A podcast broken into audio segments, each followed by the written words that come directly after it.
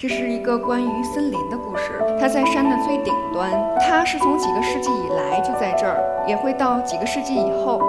它像一个成熟的女性，像一个知性优雅的女性来看着我，而我要时不时去向她请安，向她问候，告诉她我做了什么，做得好不好。它保护了我，你面临它的时候，你也会想保护它。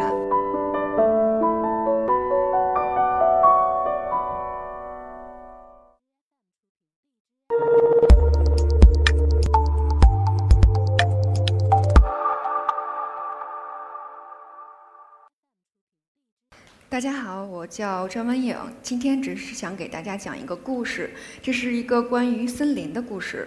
嗯，森林里面这件事儿是是要感谢于我的姥爷，我的姥爷他是一个山东人，他带着我年轻的姥姥，他们两个人呃闯关东，到了东北，来到了一片绿绿茵茵的一片森林里面，建起了自己的新的家园。我就是得益于这样的一个便利条件，在森林里面奔跑玩耍。所以我对森林有一种非常深深的爱，直到我到了南诺山，也就是西双版纳，我发现了这片土地非常非常富饶。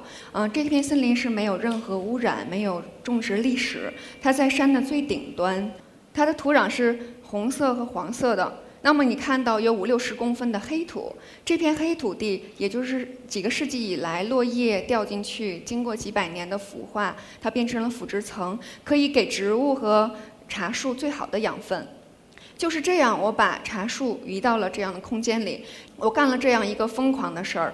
我一共移栽了有五万多棵。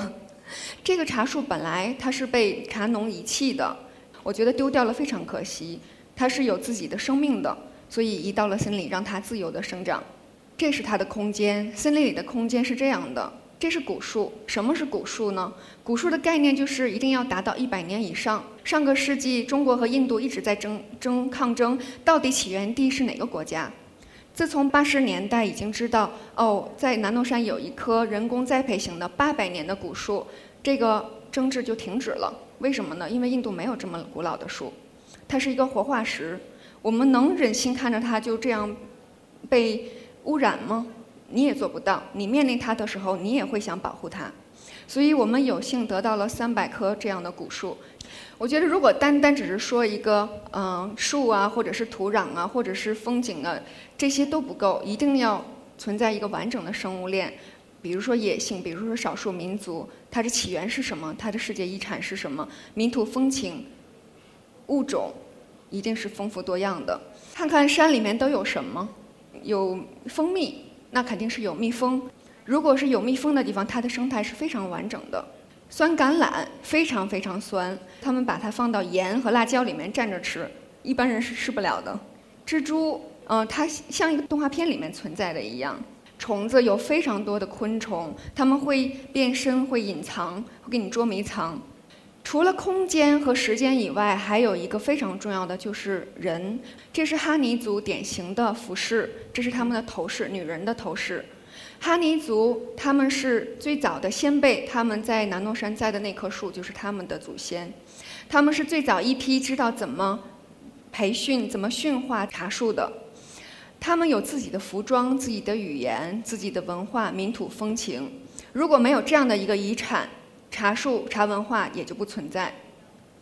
这片土地非常非常富饶，你看它这么有魅力。这是一个白天的它，傍晚的它，雨中的它，晴天的它。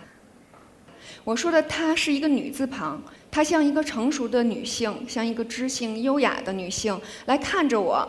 而我要时不时去向他请安，向他问候，告诉他我做了什么，做得好不好，我没有，我有没有保护他？他是从几个世纪以来就在这儿，也会到几个世纪以后，而我只是在这个地球上，可能几十年就会不在了。所以她是一个非常迷人的女性，在森林里面，她保护了我，她也保护了昆虫和植物。可是我们反过来也要保护它们。